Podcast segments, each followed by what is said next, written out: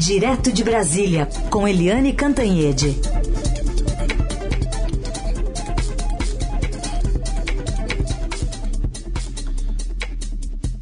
Oi, Eliane, bom dia.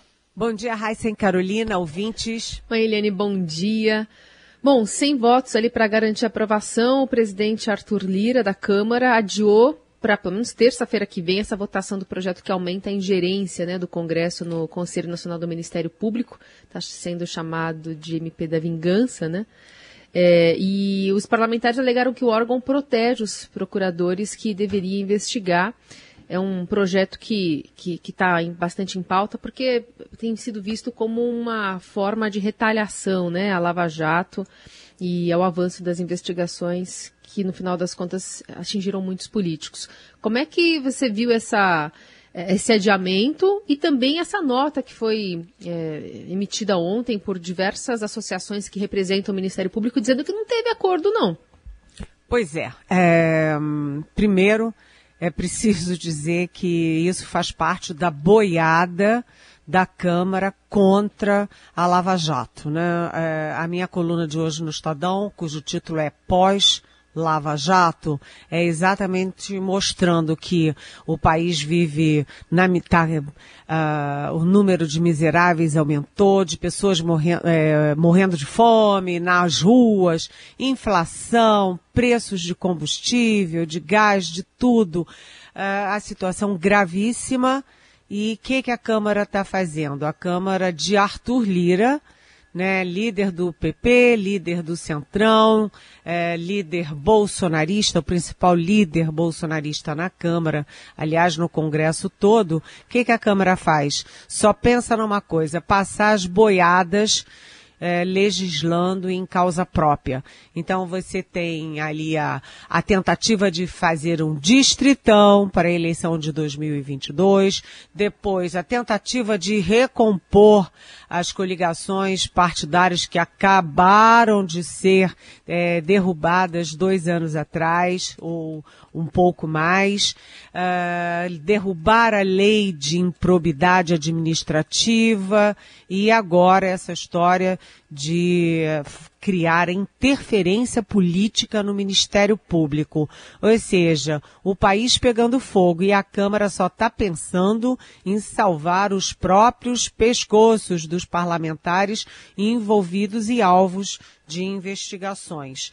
É, há uma tentativa de negociação né, várias entidades é, tentaram negociar com o Congresso. O Arthur Lira chegou a anunciar que tinha um acordo e aí cinco entidades, que são as associações do Ministério Público, a CONAMP, dos Procuradores da República, a ANPR, eh, dos Procuradores e das Procuradoras do Trabalho, a ANPT, a Associação do Ministério Público Militar, a NMPM, e a do Ministério Público do Distrito Federal e Territórios, a MPDFT,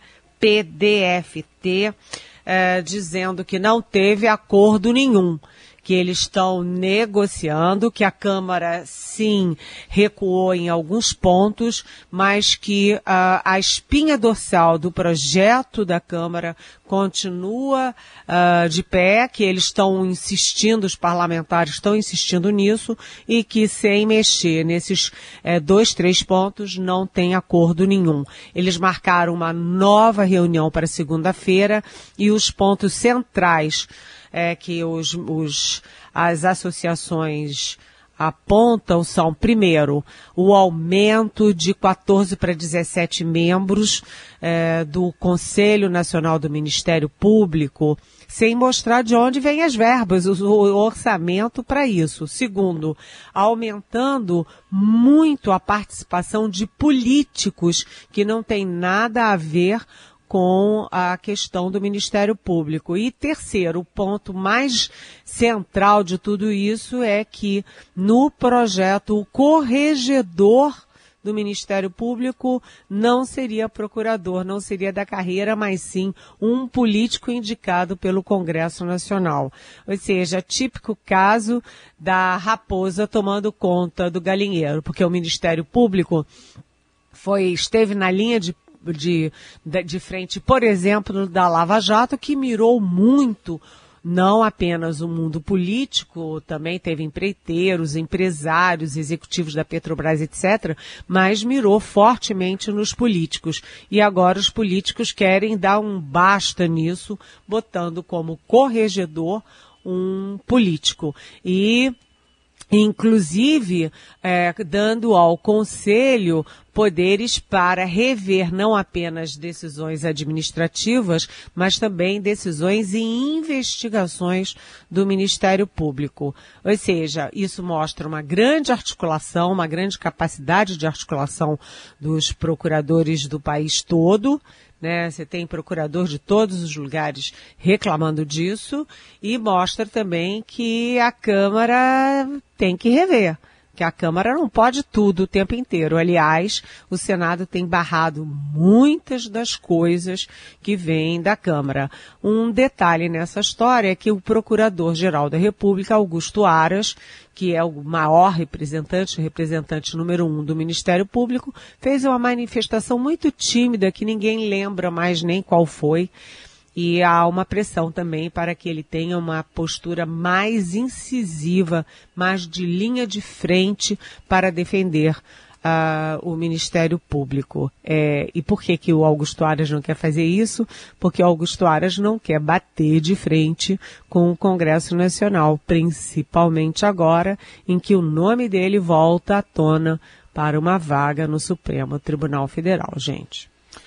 Muito bem, a gente acompanha tudo isso na próxima semana, provavelmente vai ter um desfecho, mas tem outro assunto que esse aí passou fácil lá na Câmara, né, Eliane, a mudança do ICMS sobre os combustíveis, que você até comentou ontem aqui, mas com reação dos governadores e até do Senado, né? É, é essa é outra coisa, né? É, se, o, se essa PEC, proposta de emenda constitucional, é, que mexe no Ministério Público é, mobiliza os, os procuradores do país inteiro. É esse projeto da, aprovado na Câmara que muda o ICMS dos combustíveis, mobiliza os governadores do país inteiro. Os governadores estão em pé de guerra e, na verdade, eles têm três fases de reação. É, por quê? Né? Primeiro porque o ICMS é o imposto chave nas contas dos estados, né? Super importante, carro-chefe ali nas contas dos estados, no orçamento dos estados. A expectativa deles é de que se passar mesmo, se o Senado passar isso, eles vão perder 24 a 26 bilhões de reais. É muito dinheiro, né? No momento inclusive de pindaíba e de muita demanda social. É, a primeira fase dessa reação deles é que eles começam a, é, a considerar uma proposta que vem dos governos do Maranhão e de Minas Gerais de congelar o ICMS durante 60 dias. Isso seria o tempo para que governadores, Câmara, Senado, distribuidoras, Petrobras, etc., e especialistas discutissem uma saída para o preço é, dos combustíveis. Né? Isso é uma primeira proposta, né? ganhar tempo para negociar. A segunda, há uma pressão direta que já começou anteontem mesmo sobre o Senado Federal, principalmente, particularmente, sobre o presidente do Senado, o senador Rodrigo Pacheco, que é do DEM de Minas Gerais. Né, para que é, ele evite que o Senado aprove a toque de caixa, como foi na Câmara, esse projeto que é tão demolidor para as contas dos estados. E se nada disso der certo, nem a negociação, nem a pressão sobre o Senado, é, eles já estão, eles, os governadores, se articulando para entrar no Supremo Tribunal Federal, judicializar a questão, porque eles alegam que o projeto da Câmara é inconstitucional porque dá uma uh, é uma ingerência sobre a autonomia dos estados para legislar sobre os seus impostos. Então, Gente, tem muita negociação pela frente e isso joga também luzes uh, sobre o presidente do Senado, o Rodrigo Pacheco. Ele agora está eh, muito pressionado por causa da MP eh, do Ministério Público, pela pressão dos governadores contra a mudança no ICMS. Lembrando, só para concluir, que o ICMS não é o único imposto que pesa sobre os combustíveis, né? Sim. Você tem o os recursos, né? Tem o custo da Petrobras é, de exploração, custo da distribuição, os impostos federais, que tem CID, PIS, COFINS. Né? E além de tudo, tem o ICMS, que é calculado sobre a, o preço na bomba. Enfim, é, tem muita, uh, muita frente para ser negociada. E é o mais curioso é que o Arthur Lira, presidente da Câmara, ele endossou assim integralmente o discurso do presidente Bolsonaro e o ataque do presidente Bolsonaro aos governadores. Né? A culpa é dos governadores. Ô, Eliane, tem pergunta aqui do nosso ouvinte Roberto Leite. Ele quer saber se o Centrão teria interesse na cabeça do ministro Paulo Guedes ou o desmembramento do Ministério da Economia e Planejamento com interesse em controlar recursos do orçamento, por exemplo. Oi, Roberto. É, sim, o, o Centrão é a, a base ali de pressão contra o, o, o, ministro Paulo Guedes é do Centrão. É do Centrão e de ministros gastadores dentro do próprio governo. Agora, cá para nós, né? O Centrão. É, o Centrão não faz essas coisas a troco de nada. E quando eles falam em controlar o orçamento, eles já controlam, porque se você olhar, Roberto, as emendas, as emendas parlamentares, as emendas de bancadas, essa, essa nova emenda aí de relator, tudo isso dá um excesso de poder para o Congresso sobre o orçamento e sobre os gastos públicos. Isso reduziu muito a, o poder e a influência do executivo sobre os gastos é, públicos e transferiu esse poder para o Congresso, ou seja, o, o Central não tem nem mais como exigir mais ainda mão pesada sobre os, o orçamento da União. E análise política direto de Brasília com Eliane Cantanhete, agora falando do presidente Bolsonaro, que disse ontem quando vê aí os aumento de preço de combustíveis, bate uma vontade de privatizar a Petrobras. Vamos ouvir o que ele disse, Eliane, para você comentar. Aumentou a gasolina, culpa do Bolsonaro. Eu tenho vontade, já, já tenho vontade de privatizar a Petrobras. Tenho vontade. Vamos, vamos ver com, com a equipe econômica o que a gente pode fazer. Porque o que acontece? Eu não posso, não é controlar. Eu não posso melhor direcionar o preço do combustível. Mas quando aumenta, a culpa é minha. E aí, Eliane, o que dizer dessa vontade presidencial? Eu diria que é uma vontade eleitoral, não é? Porque o presidente Jair Bolsonaro nunca foi privatizante, pelo contrário, ele é corporativista. Segundo, ele nunca estudou essa questão, ele nunca entendeu, ele nunca foi procurar, ele nunca foi ouvir os especialistas em privatizações e coisa nenhuma. Ele só se locomove de acordo com os interesses dele, o que que fica bem para ele falar. Então, vejam só como o presidente faz. É, a culpa da inação e dos erros crassos do governo na pandemia, a culpa é do Supremo Tribunal Federal. Ah, se a economia está um desastre completo, inflação, juros, desemprego e tal, a culpa é dos governadores e dos prefeitos. Ah, se a gasolina disparou, ah, a culpa é do ICMS dos estados. E agora o presidente fala, ah, eu queria baixar o preço, mas como eu não consigo, eu não consigo mandar na Petrobras, então vamos vender a Petrobras. Aí eu me lembro uh, de como o PT usou isso contra o PSDB numa campanha. Eu não me lembro mais se foi 2006 era o Lula versus o Alckmin. O Alckmin disparou no, na reta final do primeiro turno e despencou no segundo turno, porque o Lula eh, e o PT fizeram a campanha dizendo que o PSDB ia privatizar a Petrobras. Mas como a discussão sobre privatização evoluiu muito a sociedade já encampa, já entende eh, que alguns setores precisam mesmo ser privatizados, o Bolsonaro agora diz isso. Ah, tá vendo? É, se está me incomodando, eu me livro desse, desse negócio aí e vendo a Petrobras a, a, qualquer preço. E é muito curioso, porque ninguém acredita que ele vai fazer isso mesmo, até porque não depende da vontade dele, né? É um longo processo que envolve uma grande discussão é, nacional. Agora, o presidente também, ele continua batendo nas vacinas. Essa semana ele já disse que não vai tomar vacina mesmo, que não precisa, que ele é cheio de anticorpo.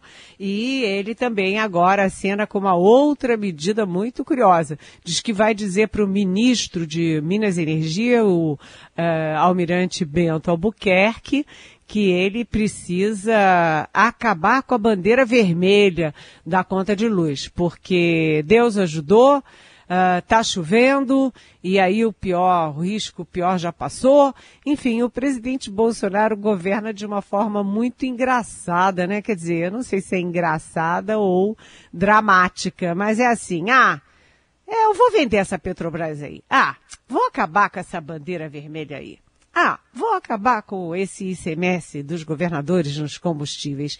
É tudo na cabeça dele, é, vamos dizer assim, muito simplista ou simplório para as questões que são muito complexas e que têm muito a ver não apenas com o presente, mas principalmente com o futuro do país. E o presidente fala essas coisas todas, assim, esses rompantes, essas coisas, com muita superficialidade e muito mais preocupado com a, o que é conveniente dizer é, para a sua campanha de reeleição do que o que é efetivamente conveniente para o país, gente.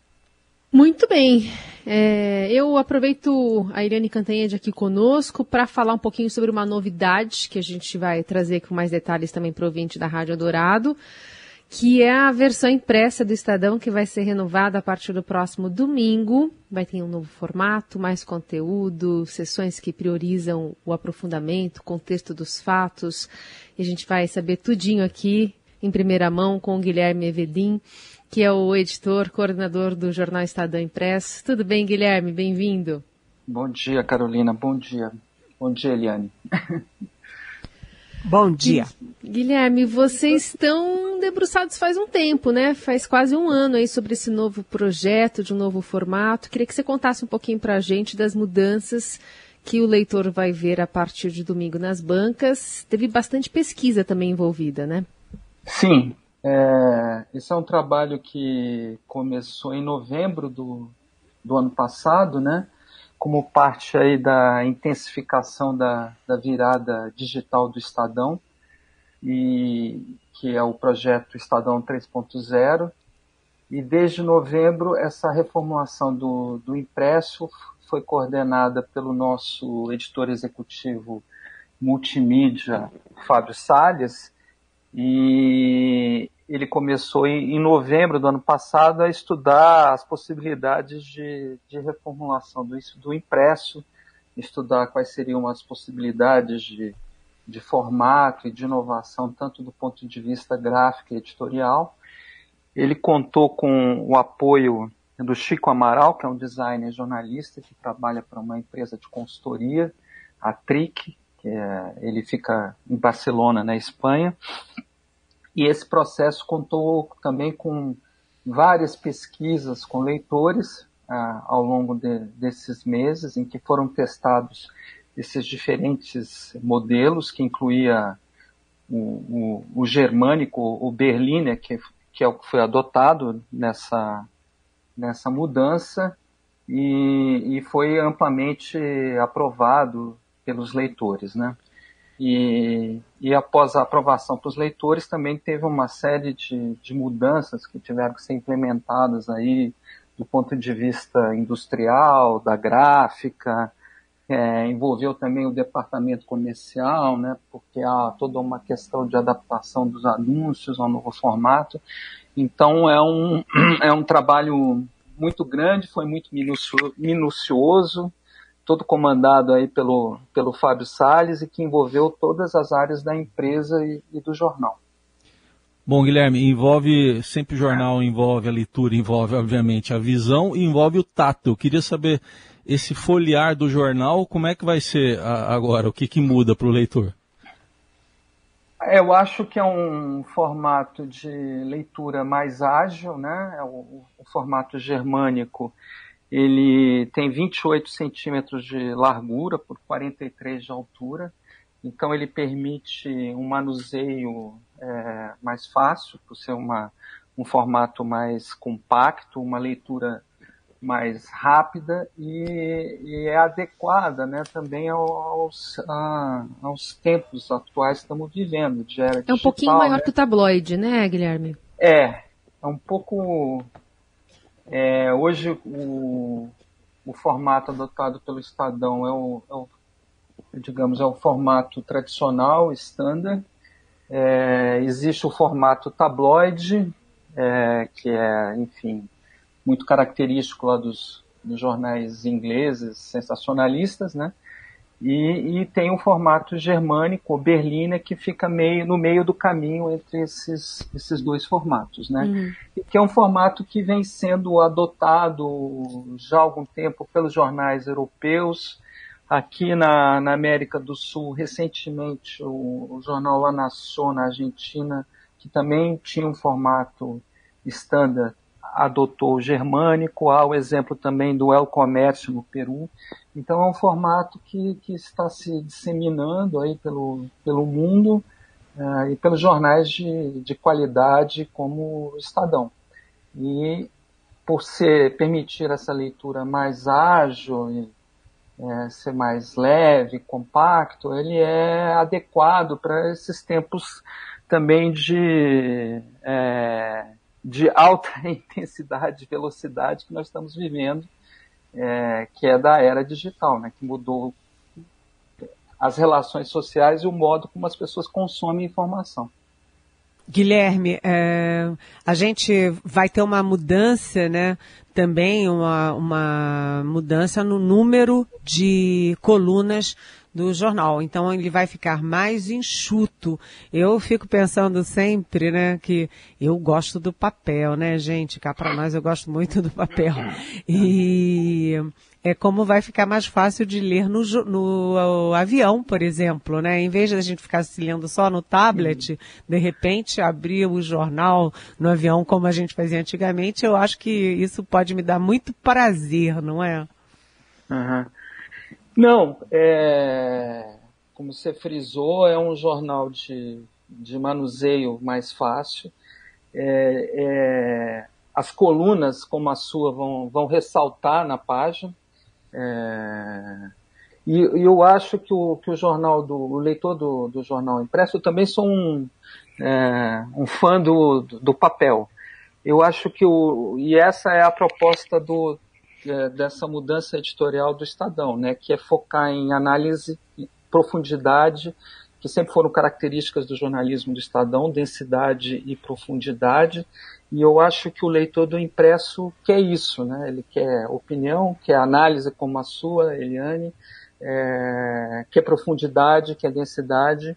E, e, e, o projeto busca isso, preservar essa essência do jornalismo do Estadão, só que num formato é, mais leve, mais de leitura mais ágil. E, e, e, eu acho que a vocação do papel é, é, é justamente essa, né? É, o, é, é da leitura mais é, lenta, que convida à reflexão, à, à, razão, enquanto que, digamos, as emoções elas podem aflorar nas redes sociais. Né?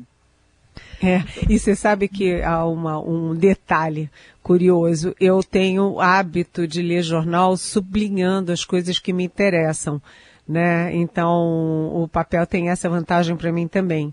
Eu pego uma canetinha, às vezes até de duas cores, aqui é uma confissão entre nós, né? Pego uma canetinha vermelha, uma azul e sublinho, faço umas bolinhas em cima de números, ou de nomes, ou de informações que eu acho mais relevantes.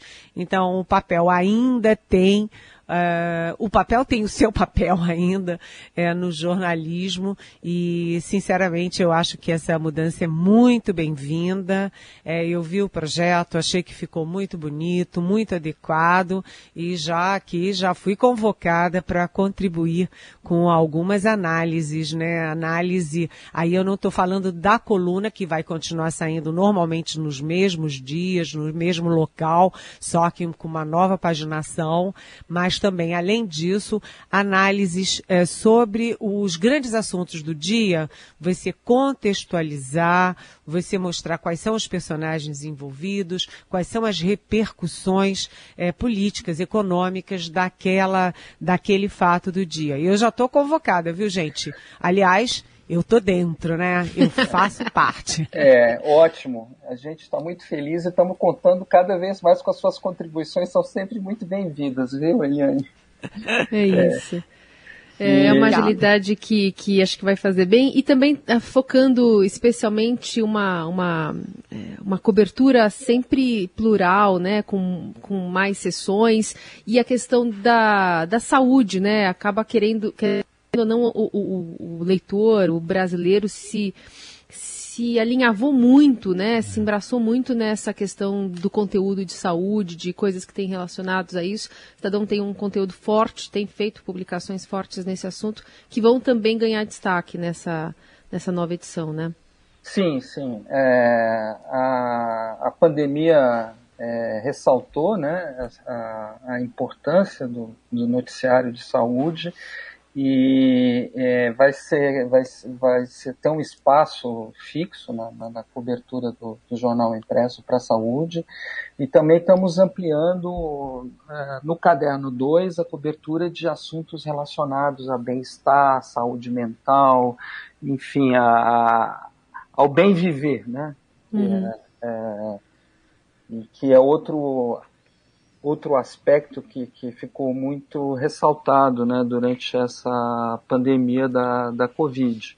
Então, o novo Caderno 2 também não vai focar só em cultura, mas também em, em bem-estar, é, é, lazer, saúde mental, tudo aquilo que você pode fazer para, enfim, é, melhorar a sua qualidade de vida. Isso vai e, e isso a, a, reforça o vínculo do jornal com, com seus leitores, né?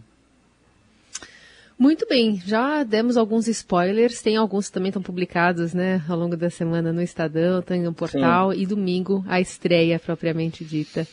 Guilherme Evelin, editor, coordenador do jornal Estadão Impresso, ah, dando aqui essas informações para o ouvinte da Rádio Dourado também. Boa sorte para vocês, até a próxima. Obrigado. Um Obrigada, abraço, até a próxima.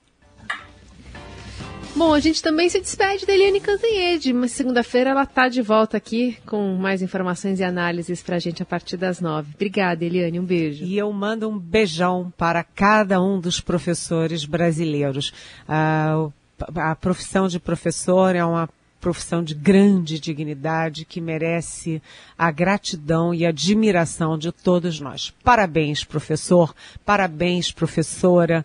É, vocês constroem o futuro desse país. É isso aí. É isso aí. Um ótimo dia de, dos professores para todo mundo. E acho que foi uma, uma profissão, uma das né, valorizadas também no meio dessa confusão toda de pandemia. Super aguerridos, dedicados, né? A não abandonar os alunos nesse momento tão conturbado aí das nossas vidas. Valeu, Heisen. Até segunda-feira. Valeu, Carol, Eliane, ouvintes. Parabéns, professoras e professores. Beijo para todos. Bom fim de semana. Até segunda.